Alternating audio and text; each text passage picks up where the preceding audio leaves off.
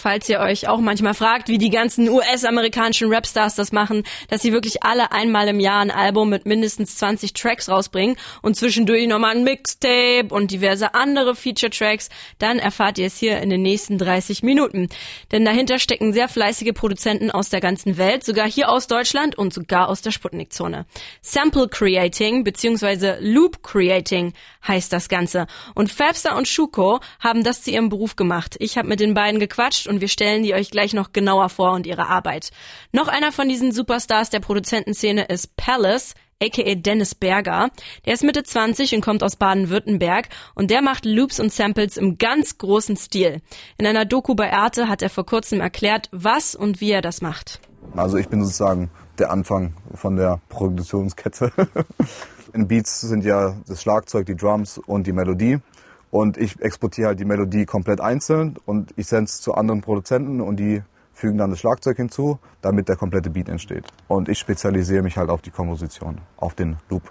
So, und wenn man für so Mega-Acts wie Migos, Wiz Khalifa, Young Thug und Co. produziert, da kommt da natürlich auch ein bisschen was zusammen bei Palace, der immer noch ganz bescheiden in Heilbronn lebt. Ich bekomme Vorschuss, also für die Komposition schon mal, und danach bekomme ich halt, sagen wir mal, 25% von Spotify-Einnahmen und so weiter.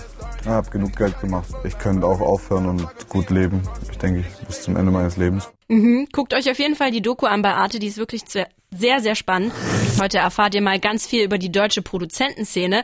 Denn Produzenten aus ganz Europa, aber vor allem auch aus Deutschland, bestimmen gerade das Rap-Game in den USA. Denn sie steuern Loops und Samples für die Songs bei. Ich hatte das große Glück und die große Ehre, mit zwei von diesen Produzenten reden zu dürfen. Fabster, hier aus der Sputnik-Zone aus Halle und Schuko aus Mainz. Mit wem habt ihr schon zusammengearbeitet? Was sind so, kann man sagen, Kunden? Was sind eure besten Kunden? Äh, besten oder erfolgreichsten? Oh, das ist ja, beides, beides am besten. Okay, äh, äh, naja, die erfolgreichsten sind, glaube ich, äh, ganz äh, ist Kanye, ähm, Anderson Park, ähm, Timbaland, ähm, Lil Wayne, ähm, was haben wir noch? Ey, so viel. Äh, T-Pain, Sarah Larson, Ludacris, Chance the Rapper. Das klingt wie die Gästeliste vom, von der schönsten Party, die ich mir ungefähr vorstellen kann. Aber wie kommt denn das zustande? Also wie kommen die denn auf euch und sagen, also zum Beispiel so ein Kanye, was ja ungefähr so der größte Name ever ist. Wie kommen die denn auf euch? Also wie, wie, wie kommt das alles zustande? Naja, es gibt so ein bisschen ähm, dieses äh, Sample-Game. Das ist so unabhängig vom Beats produzieren und Sessions haben. Ist das so ein bisschen, du schickst äh, Starter, also du schickst äh, kleine Ideen rum rum, ähm, meistens an die Producer, die äh, mit vielen Künstlern im Studio sind, weil die so viel rausballern und äh, so viel Material brauchen, greifen die natürlich auf sehr viele Content Creator sozusagen zurück. Und da hatten wir so ein bisschen das Glück und äh, der Producer von Kanye, Books, ähm, hat ein Sample von uns gepickt und sind wir auf dem Donner-Album deswegen gelandet. Ähm, das kann man auch nicht planen, so, ne? Um es vielleicht so ein bisschen einfacher zu erklären, im Prinzip hat Hip-Hop früher angefangen in den 80ern, äh, 90ern vor allen Dingen, als dann die ersten Sample-Maschinen kamen, auf denen man sozusagen längere Aufnahmen machen konnte und die loopen konnte und neu zusammenschneiden konnte.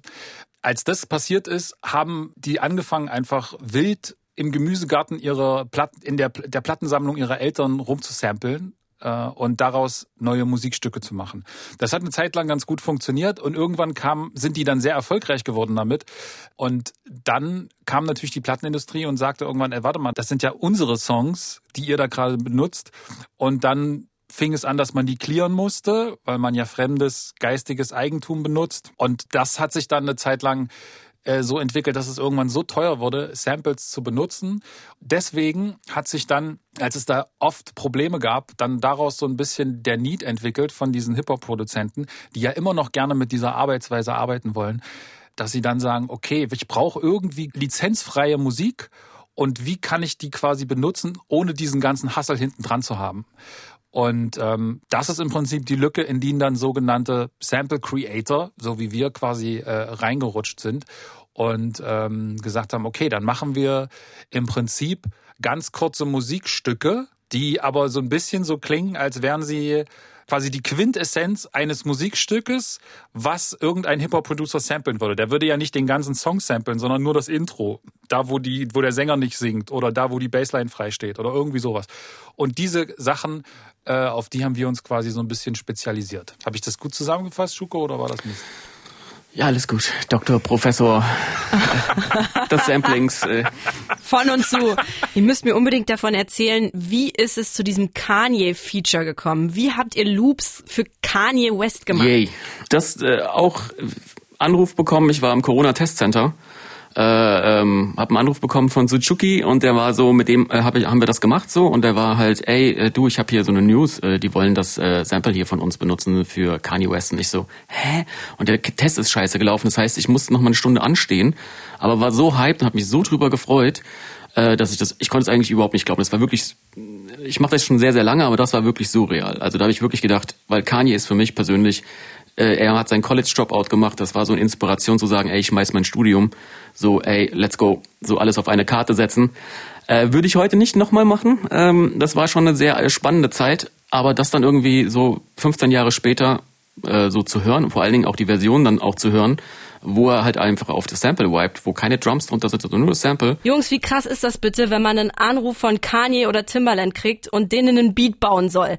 Was hat das mit euch gemacht? Das muss sich doch total surreal anfühlen. Äh, das, das ist auf jeden Fall komplett surreal. Auch wenn man bedenkt, dass wir hier in Deutschland sitzen und äh, in unseren kleinen Home-Studios äh, und äh, sozusagen äh, Weltmusik machen, dann ist es schon irgendwie wirklich sehr surreal. Ähm, aber ähm, das ist aber auch so eine Art von äh, eine Challenge. Ne? Also es ist ja auch, du musst dir mhm. überlegen, wir schicken super viele Sachen hin, da wird auch sehr, sehr vieles einfach abgelehnt. Ne? Also das ist jetzt nicht so, dass wir jetzt so mhm. Lucky Punch-mäßig äh, die ganze Zeit äh, zwei, drei Sachen rausschicken im Jahr und davon wird mal was genommen und dann haben wir Juhu, sondern das ist halt schon, du machst das regelmäßig und ähm, und das ist ja das Geile daran, ist ja immer, ich sehe das wie ein bisschen beim Sparring. Ne? Also wenn du dich mit jemandem austauschst, ähm, und das ist nicht so gut, dann hast du mehr davon, weil du dann einfach weißt, okay, was kann denn noch besser sein? Und gerade so Leute wie Timbaland oder auch andere größere Producer, J-Pop, der auch Kanye macht, etc., pp., der, die kamen halt an und haben halt direktes Feedback gegeben. Ey, da müsst ihr noch ein bisschen gucken, das klingt nicht so, das klingt nur so wie.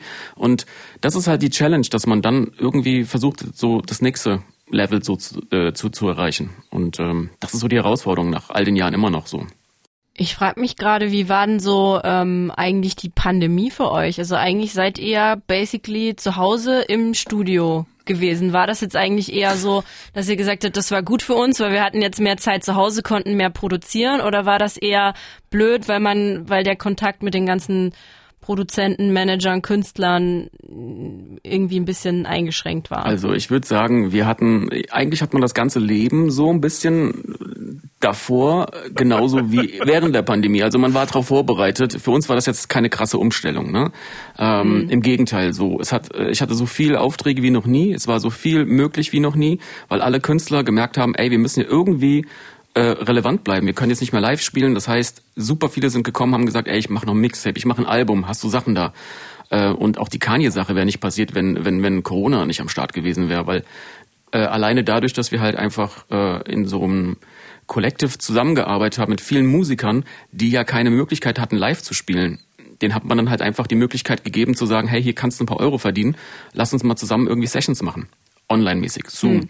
Und ähm, daraus sind super tolle kreative Momente äh, entstanden. Also es gibt viele Musiker, die das wirklich für sich genutzt haben, die Zeit, um zu sagen, ey, ich kann jetzt gerade eh nicht spielen, also ich habe Bock irgendwie was zu machen, let's go for it. Und äh, ähm, wir haben auch gerade drüber gesprochen, dass es alles so so schnelllebig ist und dass ähm, super viele Produzenten das gemacht haben, super viele Aufträge gekommen sind, super viel durch Sachen nicht entstanden werden und so, durch Instagram nicht, durch die Pandemie nicht. Das klingt ja schon so, als würden das jetzt extrem viele Leute auch auf diesen Zug aufspringen. Wie behauptet ihr euch denn da? Also wie bleibt man denn da am Ball, beziehungsweise wie groß ist auch die, die Konkurrenz da bei diesen ähm, Loops und Samples? Die ist riesig. So, wir müssen auch ganz mhm. klar sagen, ähm, wir sind so ein bisschen von der alten Schule. Ich bin habe auch viel zu spät angefangen, Samples zu machen. Es gibt ja wirklich so Urväter. Frank Dukes aus Deutschland gibt's die Q-Beats. Super nette Typen und vor allen Dingen sehr, sehr, sehr kreative, äh, ich würde sagen schon fast Masterminds, die das schon irgendwie 2014 oder 15 auf dem Endlevel gebracht haben. Und jetzt ist es natürlich super überlaufen. Es, es, kann auch jeder von zu Hause aus machen. Es ist jetzt auch kein Hexenwerk, ähm, diese, diese Art von äh, Samples zu kreieren. Und da gibt's auch kein schlecht oder richtig oder falsch. Es ist einfach so, dass da kann jeder mitmachen. Und das ist auch der Grund, warum Hip-Hop generell so groß geworden ist, weil es jeder machen kann. Ja, ich glaube vor allen Dingen, das ist auch, klar, es gibt eine Menge Leute, die jetzt da ähm, auch auf den Markt kommen. Das ist immer so, wenn irgendwas funktioniert, dann äh, wollen natürlich irgendwie ganz viele da auch drauf. Aber ähm, ich glaube, dass das, was Schoko jetzt so ein bisschen als Nachteil, dass man so von der alten Schule ist.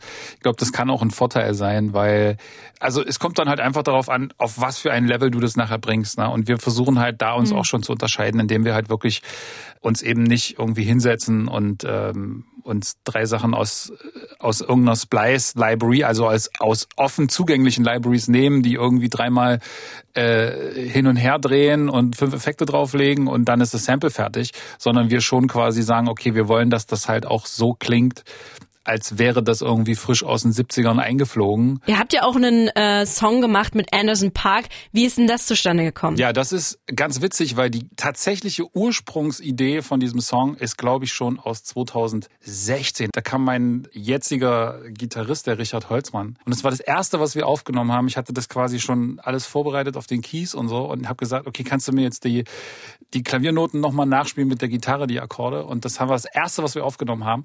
Und dann kam dieser Call von, von Timberland und ich habe mich irgendwie wieder daran erinnert, das war eigentlich ein kompletter Beat, da war schon Drums drunter, alles fertig. Und dann habe ich das einfach alles rausgeschmissen, habe quasi alle Drums, also Schlagzeug rausgenommen.